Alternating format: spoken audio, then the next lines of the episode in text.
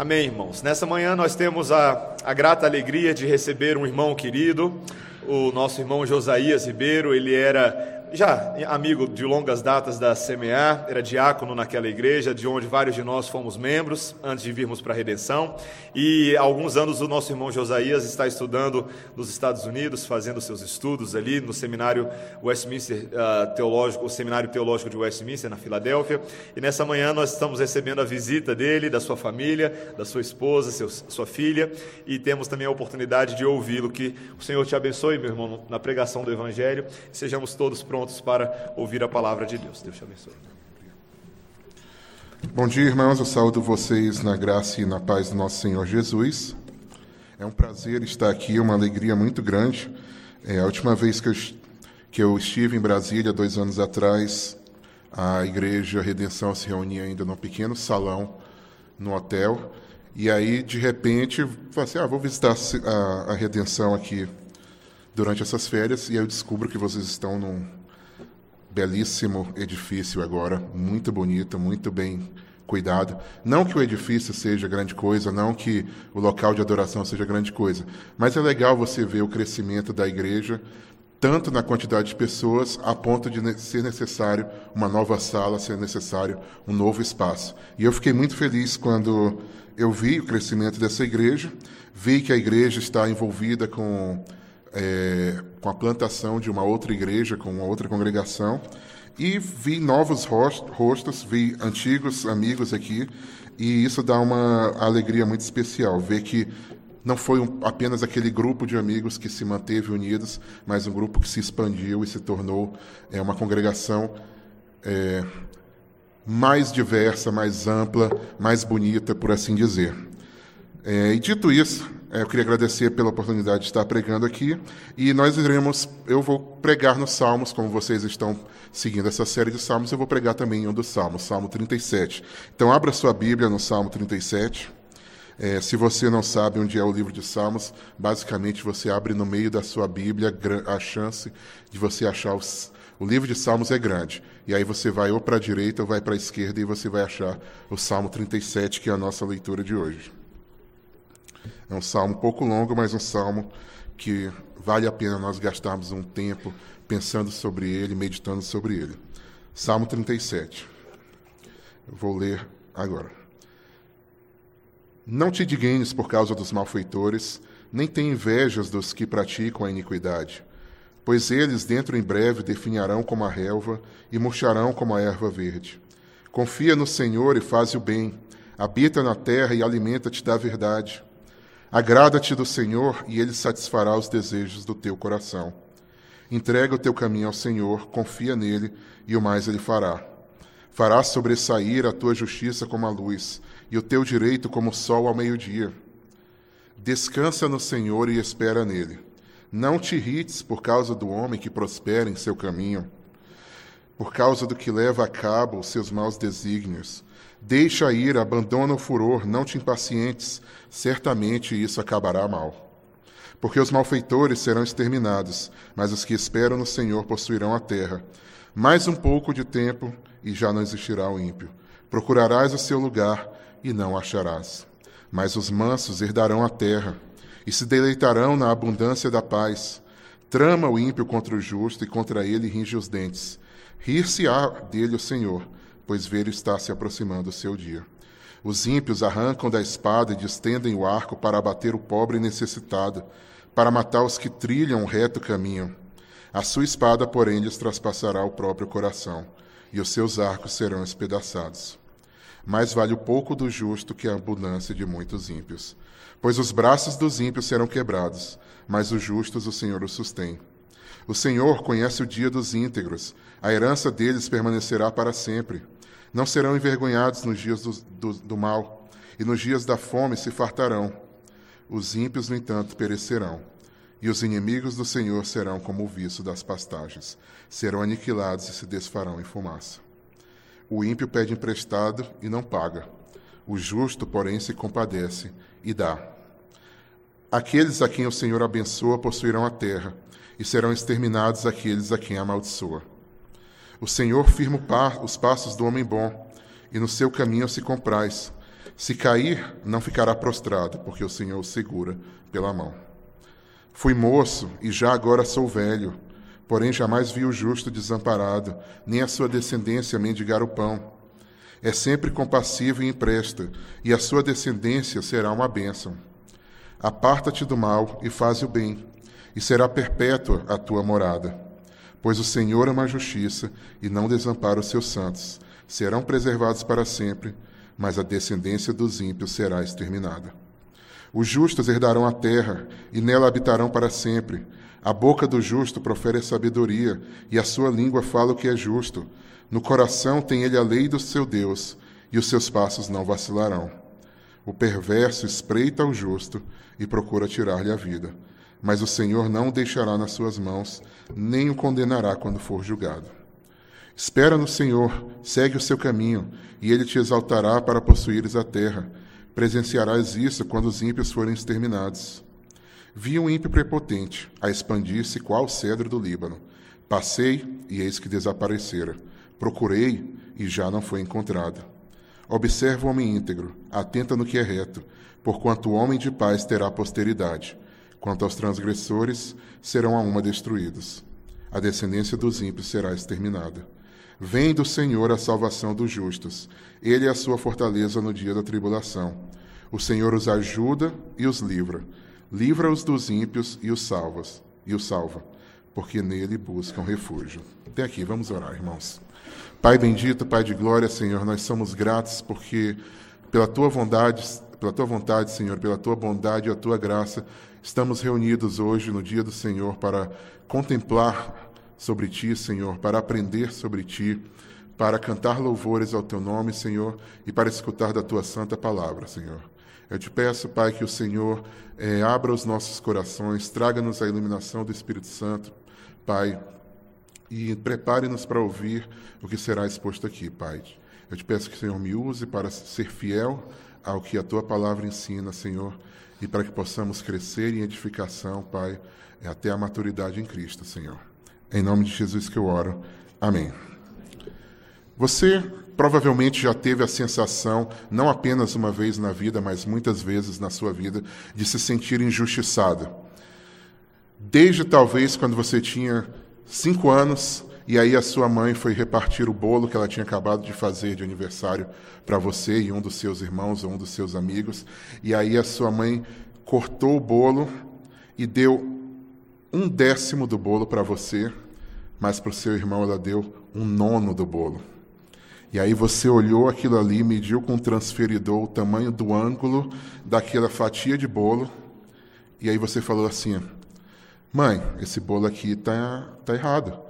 Por que, que o meu irmão está ganhando mais uma fatia do que eu? Está ganhando 25% mais de bolo do que eu. Isso é injusto. E aí ela deu alguma explicação, ou não deu nenhuma explicação, só falou como e você foi dormir se sentindo injustiçado. Ou então você chegou, foi fazer, por exemplo, uma entrevista de emprego, ou foi fazer uma entrevista de visto, e aí você, depois que passa por essa entrevista, você não foi aceito, você comenta com uma das pessoas que estavam junto com você, e aí você pergunta, nossa, que pergunta difícil ele fez, né? Ele perguntou para mim o que que eu fazia três anos atrás, o que que eu planejo fazer há 15 anos atrás, quem são os meus irmãos que moram lá, quem são os meus primos que foram ilegais, e aí eu não consegui. E aí o seu colega fala assim, ah, para mim ele perguntou onde é que eu ia passar o hotel que eu ia, é, se eu gostava da praia, ou se eu preferia fazer compras. E aí ele me aprovou, foi, foi, foi tranquilo. E aí você se sente injustiçado.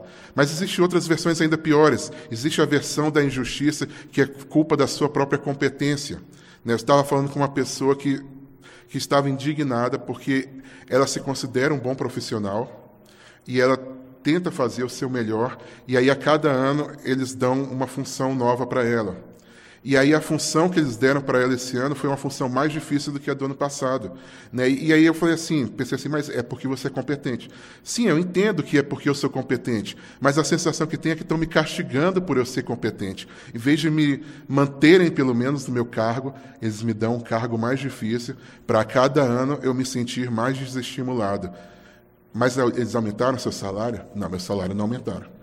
É, então eu entendo um pouquinho a sua sensação de injustiça. E existe o caso pior ainda. Existe o caso em que tem alguém deliberadamente, com má intenção, tentando fazer de você a vítima da maldade dela.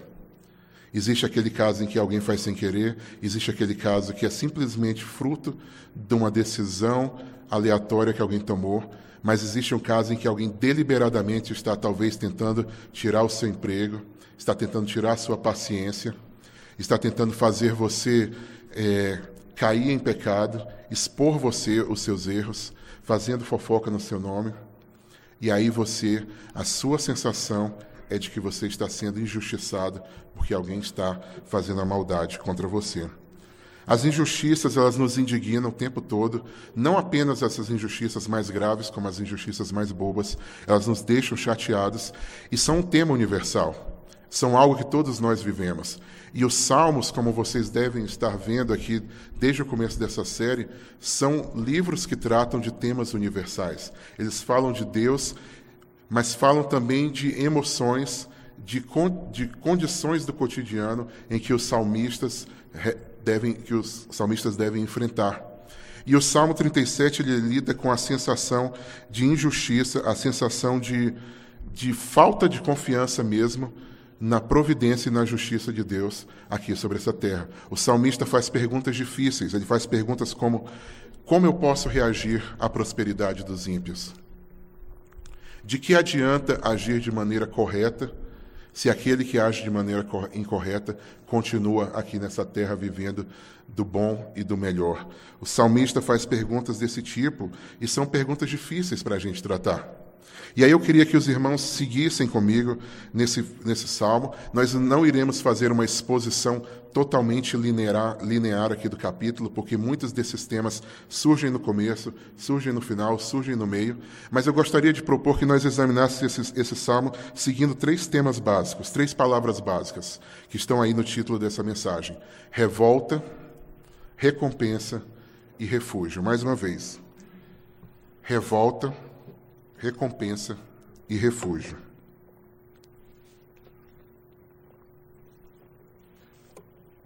Primeiro ponto é revolta.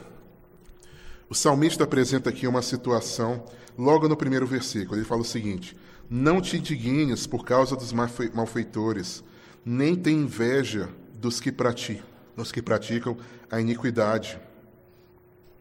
No Salmo 7 ele fala, no, no versículo 7 ele fala: Descansa no Senhor, espere nele. Não te irrites por causa do homem que prospera em seu caminho, por causa do que leva a cabo seus maus desígnios. O salmista está aqui apresentando uma linha divisória entre duas pessoas. Ele e nós que, que estamos no sentido injustiçados, e aqueles que são injustos, aqueles que promovem a impiedade, aqueles que promovem a injustiça. Ele apresenta uma clara linha, uma linha que parece bem clara entre esses dois essas duas pessoas. É importante dizer que ele não está dizendo que o injustiçado ele é alguém sem pecados. Ele é alguém que nunca cometeu pecado, enquanto o injusto é alguém que simplesmente só comete pecados. Por exemplo, no versículo 24 ele diz que o justo, se cair, não ficará prostrado. Então ele vê a ideia de que o justo não é alguém impecável, alguém que nunca vai cometer um pecado. Então, Apenas deixando claro, porque isso vai ser importante mais para frente. Mas ele sabe que há uma diferença entre o povo de Deus, entre o justo, o reto, e o injusto, o ímpio. E que muitas vezes esse justo parece é, não prosperar, parece não crescer, parece sofrer tribulações o tempo inteiro, enquanto o homem ímpio parece prosperar, parece nunca receber o que merece parece estar, inclusive, ganhando posição, ganhando confiança, ganhando dinheiro à custa daquele que é injusto. Ele fala, por exemplo, no verso 35, desse ímpio prepotente que se expande igual um cedro do Líbano. E aí ele fala, inclusive, que esses ímpios colaboram com a nossa injustiça. No versículo 14 ele fala: os, os ímpios arrancam da espada, distendem o arco, para abater o pobre e o necessitado, para matar os que trilham o reto caminho. Ele fala no versículo 32: o perverso espreita o justo e procura tirar-lhe a vida. Então ele está falando de uma situação em que nós temos dois tipos de pessoa: aquele que é mau e quer tirar a vida, e quer tirar a vida daquele que é bom. E esse bom, ele não sabe como reagir. Ele não sabe como lidar com essa injustiça. Ele talvez tenha o desejo de se vingar. E aí ele se irrita. Ele talvez tenha o desejo de desanimar e perder a fé no Senhor. E aí ele perde a esperança no seu Deus. E aí qual é a nossa reação? Como agir quando o Senhor não parece reagir? Né? E aí por isso a gente usa essa palavra revoltante. Né? É uma palavra que indica a sensação que muitas vezes nós estamos passando. Você vê uma situação de justiça, você ouve, por exemplo, um caso de abuso sexual, e você sabe que durante anos e anos é, várias pessoas estiveram cobrindo esse caso de abuso. E aí você pensa assim: quantas vidas sofreram isso? Quantas pessoas vão passar o resto das suas vidas convivendo com esse crime contra a vida delas? E aí a sua, a sua reação, a primeira coisa que você pensa é: isso é revoltante. Alguma coisa deve ser feita. Eu estava lendo sobre o noticiário recente, um um influente cardeal nos Estados Unidos que passou anos e anos abusando das suas ovelhas. E aí, por muitos anos, uma, uma geração de, de bispos, uma geração de, de padres e mesmo alguns papas esconderam esse caso. Né? Agora ele foi pego. Ele vai pagar pelos seus crimes, mas e todos esses anos? E aqueles que esconderam isso que a gente nunca ouviu falar? E aqueles casos que a gente nem sabe porque ainda, ainda estão escondidos? A sensação que nós temos é de revolta. Ou um criminoso que é simplesmente deportado para o país dele e lá ele será um homem livre. Ah, ele, ele aqui ele, ele cometeu o crime, mas agora ele não vai mais cometer aqui, ele vai cometer lá no país dele. E aí a gente ouve casos de que essa pessoa cometeu. Como lidar com isso? Como lidar com essa revolta que muitas vezes nós sentimos? Irmãos, é importante a gente pensar que há realmente uma justa e verdadeira indignação contra o pecado. Aquele homem que é santo, aquele homem que é reto, aquele homem que conhece a palavra de Deus, aquele homem que ama o Senhor, quando ele ouve a respeito do pecado, quando ele ouve a respeito de uma injustiça cometida, espera-se que ele sinta uma santa indignação contra o pecado, contra a injustiça, contra a maldade.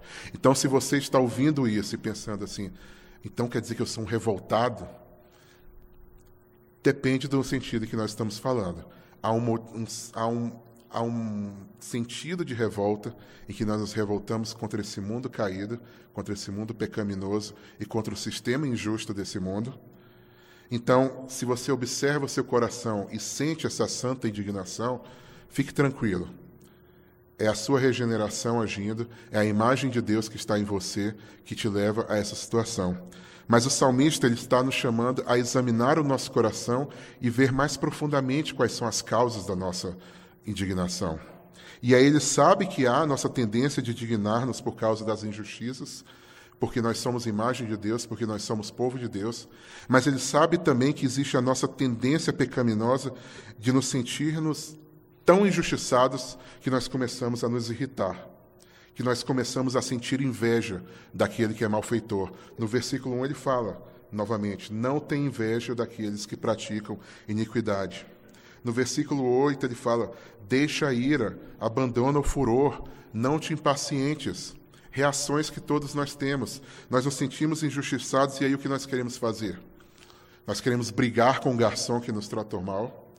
Nós queremos subornar o policial que está nos tratando injustamente, porque assim nós nos vingamos no sistema. Nós queremos sonegar os impostos, porque aí nós fazemos justiça por conta própria.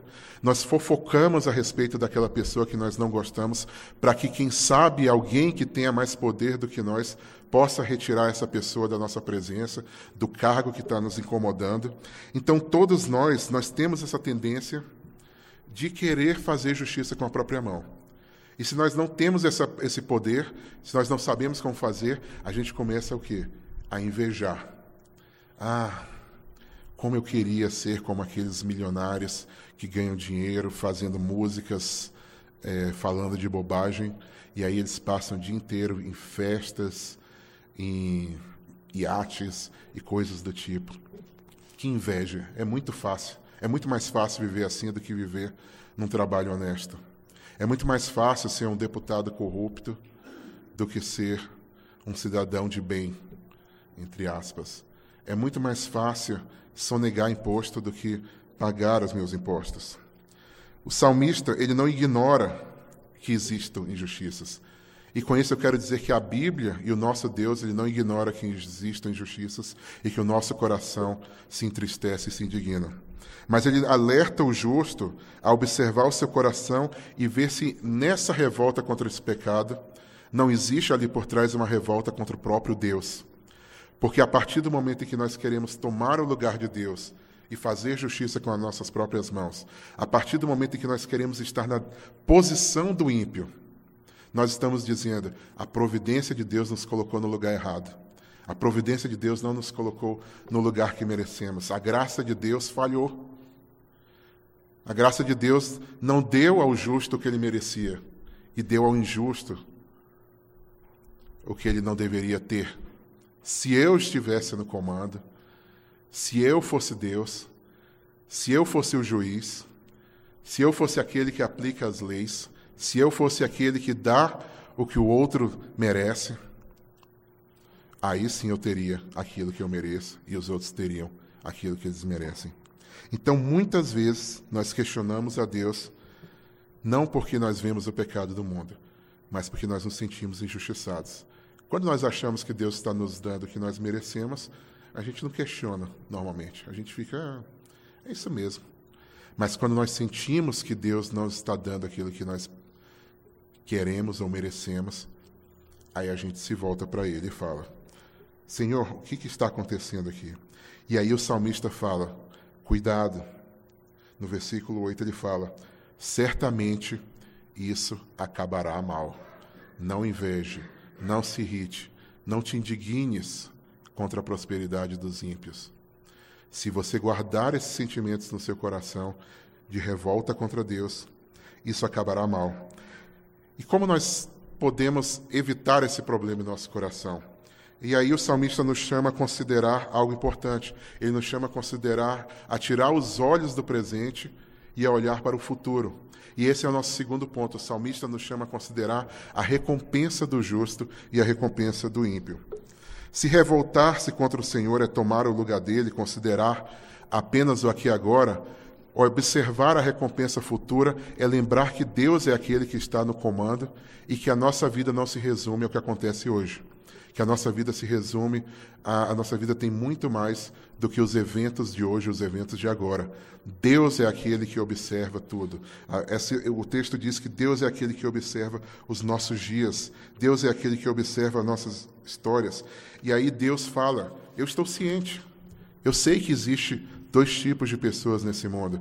Eu sei que existe uma linha ali com o ímpio e uma linha ali com o justo. E eu sei que muitas vezes o ímpio ele faz maldades com o justo, ele ataca o justo, ele quer matar o justo, ele quer derrubar o justo, ele quer fazer o justo cair. Eu estou ciente disso. E aí o Salmo ele mostra várias maneiras como essa diferença está clara. Por exemplo, no versículo 21, ele fala: "O ímpio pede emprestado e não paga.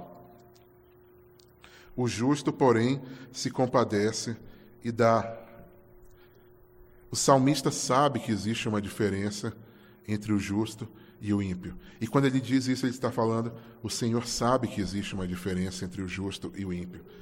Tenha paciência, não te dignes. Se tem alguém que está irado com o pecado, esse alguém não é você. Esse alguém é este Deus. E aí ele fala, porque esse Deus, ele está ciente disso, ele conhece o pecado do homem, ele conhece o coração do homem, e os atos do homem, existem diferenças também sobre o que acontecerá com esse homem no futuro. E aí, se você observar alguns versos aqui, confira comigo aqui no, no nosso texto. Versículo 9: Os malfeitores serão exterminados. Versículo 22: serão exterminados aqueles a quem Deus amaldiçoa. Versículo 28. A descendência dos ímpios será exterminada. Versículo 34. Finalzinho. Presenciará isso quando os ímpios forem exterminados. Versículo 38. A descendência dos ímpios será exterminada. Que palavra dura. Né? Uma coisa boa de vir aqui a cada dois anos que eu posso falar isso e vocês não vão me ver amanhã, mas essa é uma palavra dura e uma palavra real. O ímpio será exterminado. A descendência do ímpio será exterminada. Deus, ele não brinca com o pecado. A ira de Deus não é uma ira de brincadeira como a nossa. A nossa ira, o que a gente quer é fazer o quê? Fazer alguém perder o emprego, no máximo, fazer um deputado não ser eleito na próxima eleição, ir para a cadeia, fazer ele perder, torcer para que aquele cantor que fala bobagem perca a fama dele. No máximo até, irmãos, examine o seu coração e não e trate isso, se for o caso. Alguns até pensam assim, ah, queria que morresse essa pessoa. A nossa ira é ridícula e pecaminosa em comparação com a ira de Deus. Essa palavra dura de Deus está dizendo: o ímpio será exterminado, a descendência do ímpio será exterminada. Deus está ciente do que está acontecendo e aqueles que estão do lado dos ímpios, essas pessoas serão exterminadas. Que palavra pesada, irmãos, mas que palavra real. E que palavra séria para nós considerarmos a respeito do nosso coração também. Deus não brinca com o pecado. Deus não brinca com a injustiça. Quando a gente se revolta contra Deus, nós estamos achando que Ele brinca com isso, que Ele não leva a sério o que está acontecendo. E o que essa palavra está dizendo hoje é: Deus leva a sério o que está acontecendo. Deus sabe que no futuro acontecerá algo terrível com aqueles que não se arrependerem.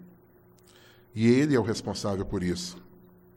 Mas o salmista também fala que existe um outro grupo que terá um destino diferente.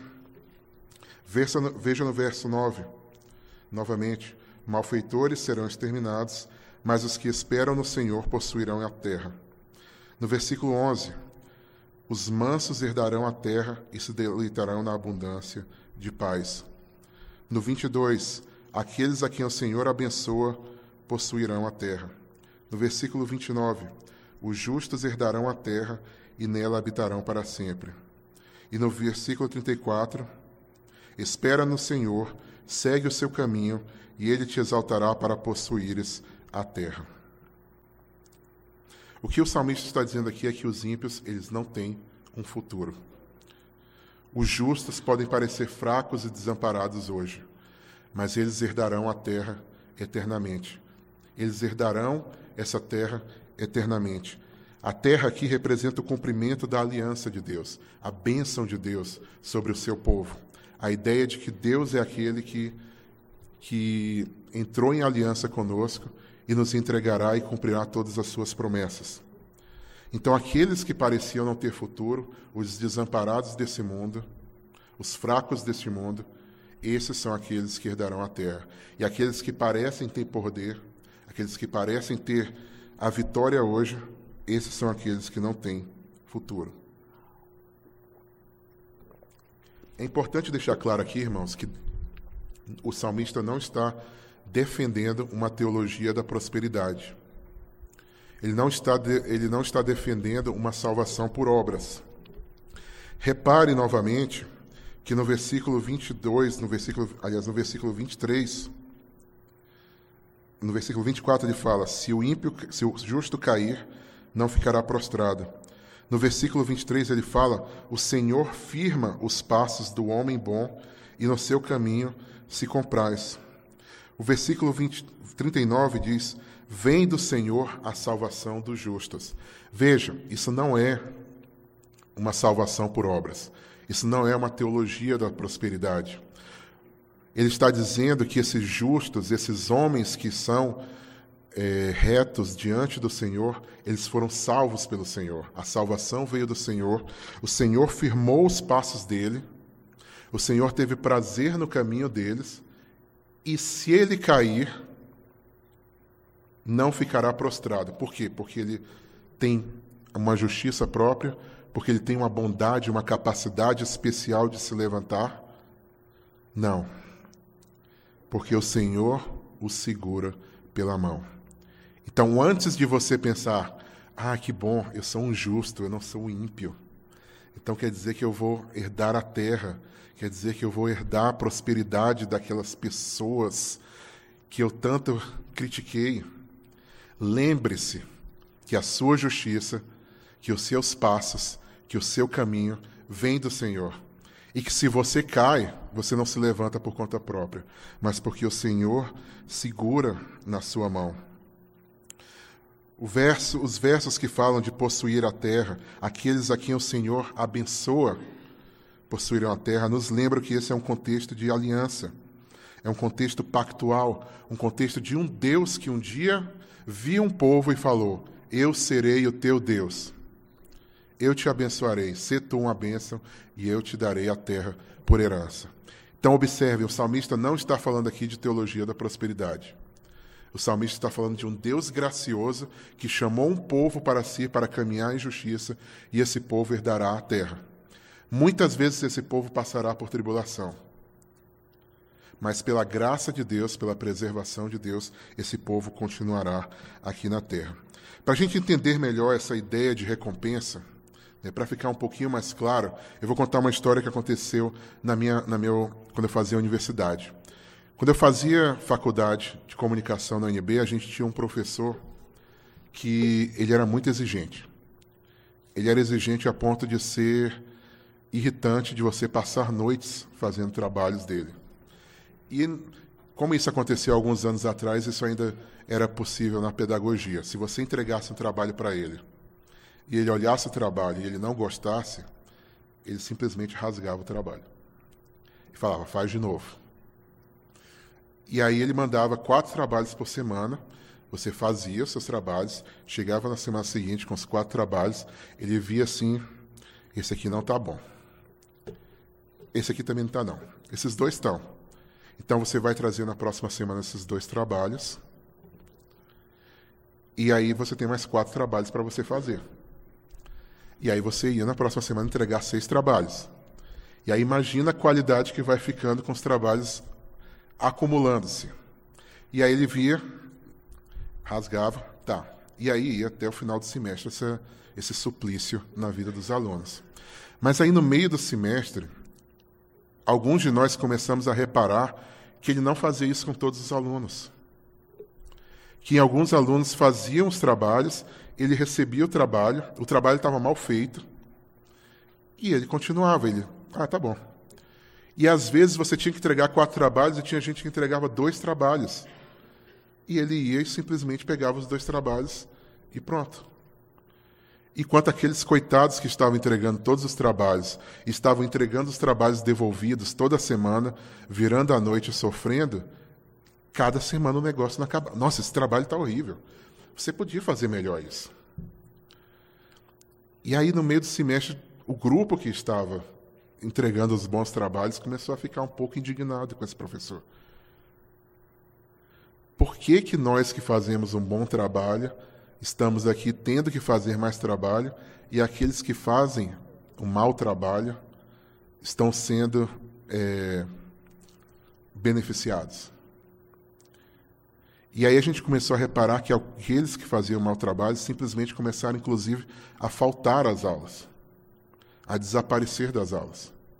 E o professor não estava nem aí para isso. Ele não ligava para isso. Mas aí, quando acabou o semestre, e a gente chegou no outro no semestre seguinte, a gente percebeu que todos os alunos que ele criticava, quando a pessoa aparecia na sala de aula, para visitar, né, um professor antigo, e fala: Olha esse cara, esse cara é muito bom. Esse cara fazia uns trabalhos muito bons, vocês não têm ideia disso. E aí eu me toquei o que, que ele fazia. Muitas vezes nós nos sentíamos injustiçados porque nós, nós estávamos penando, enquanto aqueles que não estavam sofrendo simplesmente não recebiam a punição merecida. Ele estava treinando aqueles que queriam fazer o bem para fazer cada vez melhor. Enquanto aqueles que faziam mal, ele estava simplesmente deixando que eles vivessem na maldade deles, na mediocridade deles, na vida de qualquer jeito. Aqueles que faziam bom trabalho, eles eram desafiados a fazer algo melhor. E aqueles que faziam mau trabalho, eles aos poucos eram ignorados por ele, até o ponto em que essas pessoas pararam de aparecer na sala de aula, tiraram uma nota baixa, foram aprovados, se eu não me engano, enquanto os outros tiraram a nota boa. E aí, conversando com ele anos depois, eu conversei sobre isso e ele falou assim: Cara, vocês são adultos. Vocês estão aqui porque vocês querem.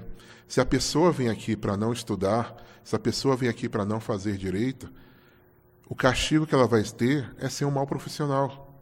O castigo que ela vai ter é não ter aprendido. Vocês que fizeram o trabalho corretamente, as pessoas que fizeram o trabalho corretamente, eles aprenderam. Eles tiveram a recompensa deles, eles tiraram uma nota boa e eles agora vão ser profissionais melhores. Aqueles que estavam aqui simplesmente vivendo de qualquer jeito, eles vão acabar na mediocridade deles, eles vão desaparecer. E a ideia por trás dessa ilustração é essa. Muitas vezes parece que Deus está ignorando o que está acontecendo. Muitas vezes a gente tem a sensação de que Deus está pesando a mão sobre nós, enquanto os ímpios simplesmente Deus deixa viver como eles querem. Mas o que Deus faz muitas vezes é deixar que os ímpios se autodestruam. Da mesma forma como esses alunos estavam se autodestruindo, sem perceber. Enquanto eles pareciam estar bem, né, eles saíam mais cedo da sala, eles não precisavam ir em todas as aulas, eles dormiam cedo. Na mente daquele professor, eles estavam, na verdade, sendo punidos pelos próprios erros deles. Pode parecer muitas vezes que Deus não se importa com o pecado. Pode parecer muitas vezes que Deus não vai dar recompensa para aqueles, Deus não vai dar retribuição para aqueles que vivem fazendo mal. Mas, como disse certa vez um teólogo puritano, Deus está mais irado quando não demonstra ira. E ele fala o seguinte: guarda-me, Senhor, desse tipo de ira. Guarda-me da ira que não parece ser demonstrada e disciplina-me para que eu possa perceber os meus maus caminhos. Romanos 1 fala de pessoas que vivem em pecados, vão sendo entregues cada vez mais em pecados, e muitas vezes parece que Deus não está fazendo nada, Deus não está observando nada. Mas se você seguir o livro de Romanos, você vai ver que muito pelo contrário. Romanos 2 fala que Deus retribuirá a cada um segundo as suas obras. Romanos 3 fala que Deus é aquele que trará salvação para o seu povo. Romanos continua e mostra que Deus está muito ciente do que está acontecendo nesse mundo. E esse salmo ele nos ensina o mesmo. Mas talvez você pense, mas como eu posso ter paciência? Como eu posso considerar o futuro? É tão difícil, é tão duro suportar isso. E o pior, você acabou de me dizer que a recompensa do ímpio é terrível. E se eu sou ímpio? E se eu sou aquela pessoa que, que empresta que pega emprestado e não paga de volta. E se eu sou aquela pessoa que não gosta de emprestar, que não gosta de dar, que não anda nos caminhos do Senhor, que está revoltada, que tentou derrubar uma pessoa do cargo dela, tem esperança para mim? Tem esperança para aquele que está impaciente? E esse é o nosso terceiro ponto. Deus nos chama a buscar refúgio nele. A gente falou sobre uma linha clara, uma linha entre justos e injustos. Mas tem vezes que essa linha parece não ser tão clara. Tem vezes que parece que a gente pula para uma e passa para outra. Mas Deus nos chama, para além de considerar o nosso coração, para além de olhar para o futuro, Deus nos chama para olhar para o alto. Observe o versículo 3, o que o salmista nos diz. Ele diz: Confia no Senhor, faze o bem, habita na terra, alimenta-te da verdade. O que ele está dizendo é: para de olhar para essa situação ruim nesse mundo. Para de simplesmente considerar os seus sentimentos. Olha para o alto, olha para o Senhor. No versículo 5 ele fala: entrega o teu caminho ao Senhor. Confia nele. Para de tentar resolver sozinho isso. Não é você que vai resolver todos os problemas desse mundo. O verso 7 ele nos diz: descansa no Senhor e espera nele. No verso 34 ele repete e fala: Espera no Senhor, segue o teu caminho. Que caminho é esse? O caminho que foi entregue ao Senhor. O caminho que é segundo o caminho do Senhor. O que o salmista está nos dizendo aqui é que a preocupação humana, a nossa revolta, a nossa impaciência, ela tem uma cura, e essa cura é olhar para o alto. É tirar os olhos do que está acontecendo aqui e olhar para o alto. Nos lembrar que existe um Deus que é o nosso refúgio. Existe um Deus que, mesmo se você for o ímpio dessa história, um Deus que, mesmo que você seja o injustiçado dessa história, que está revoltado e impaciente, esse Deus é o teu refúgio. Ele é a única esperança contra a maldade desse mundo. Seja a maldade que está no teu coração, seja a maldade que você sofre. Deus é aquele refúgio. O Salmo 73, Salmo de Asaf, ele é considerado um, um par desse salmo, porque ele trata de questões parecidas. Eu não vou ler ele aqui agora, mas você pode conferir depois em casa. Mas é um salmo em que o salmista diz: Quase me resvalaram os pés. Por quê? Porque eu estava observando a prosperidade dos ímpios. E isso me incomodou, isso me fez perder a fé, isso me fez querer agir como ímpio. E aí a solução que ele dá está no versículo 16 ele fala em só refletir para compreender isso, achei muito pesada a tarefa para mim. Até que entrei no santuário de Deus e atinei com o fim deles. Asaf estava numa situação de revolta também. E a solução para ele foi entrar no santuário de Deus, contemplar o Senhor e perceber que ele tentar resolver isso ele viver com esse sofrimento era muito pesado, que ele precisava de Deus. A solução para essa amargura e revolta, a solução para a falta de paciência é deleitar-se no Senhor. Muitos pregadores da prosperidade, eles observam o versículo 4, que diz: Agrada-te do Senhor e ele satisfará os desejos do teu coração. E eles pensam que Deus vai dar tudo o que eles querem. Ah, se eu fizer o que é bom, Deus vai me dar tudo o que Ele quer. Mas o que ele está dizendo aqui é o seguinte: ele está dizendo que se nós nos deleitarmos em Deus, se Deus for aquilo que nos agrada, todos os desejos do nosso coração serão satisfeitos. Nós estamos com sede de justiça, Deus é a fonte de justiça. Nós buscamos refúgio em meio à maldade desse mundo, Deus é esse refúgio. Deus é aquele que é suficiente, Ele é o nosso deleite. Então, ele, nosso coração terá todos os desejos dele. E observe também que isso é algo recíproco. No versículo 23 ele fala o seguinte: O Senhor firma os passos do homem bom e no seu caminho se compraz. Da mesma forma como aquele que se deleita no Senhor tem os seus desejos satisfeitos, Deus satisfaz o seu desejo ao firmar os passos desse homem em ter prazer na conduta desse homem. É um relacionamento recíproco de amor entre Deus e o homem. Entre Deus que se deleita nessa, nesse homem que é justo e esse justo que entende que Deus é o seu refúgio e se deleita nele também. Mais uma vez, nós vemos que isso não é simplesmente uma teologia da prosperidade. A teologia da prosperidade é muito humana, é muito baixa, é muito simples.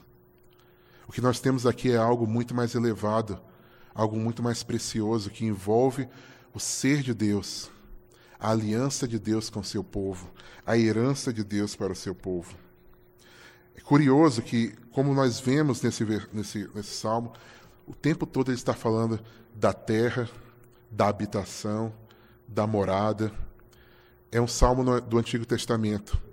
A terra era um cumprimento da promessa de Deus, mas a terra apontava para algo muito melhor. A terra, a terra apontava, para, apontava para o próprio Deus, onde nós devemos habitar, onde nós devemos morar. E é por isso que ele termina no versículo 40 falando: O Senhor os ajuda e os livra, livra-os dos ímpios e os salva porque neles, nele buscam refúgio.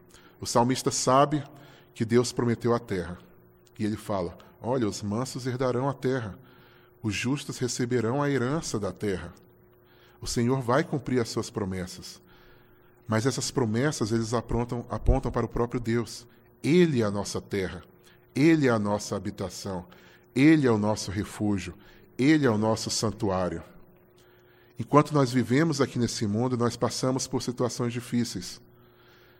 Mas isso é tudo transitório. Isso não é o que é, isso não é o suficiente. Isso é simplesmente o presente. Isso é simplesmente uma terra caída. Mas Deus é o nosso refúgio. Para concluir, irmãos, séculos depois desse salmo ter sido escrito, o próprio Filho de Deus faz menção desse salmo ao nos lembrar de que bem-aventurados são os mansos, porque eles herdarão a terra. Mateus 5:5.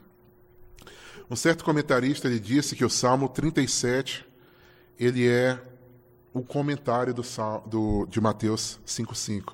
Se você quiser entender melhor o que Jesus quis dizer com bem-aventurados são os mansos, porque eles herdarão a terra, leia o Salmo 37, porque os temas são muito parecidos.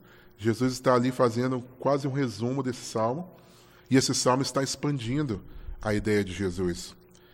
Mas eu digo mais: se você quiser aprender sobre mansidão, lembre-se que, assim como o Salmo 37 é uma explicação de Mateus 5, 5, Jesus é a melhor expressão do Salmo 37. Quando você observa para a vida de Jesus, você observa esse salmo descrito aqui. Com exceção da parte do se cair, não ficará prostrado, porque Jesus não caiu. Todo esse salmo reflete a vida de Jesus. Jesus, ele não podia cair, mas ele foi aquele que sofreu injustiças. Jesus foi aquele que não se impacientou.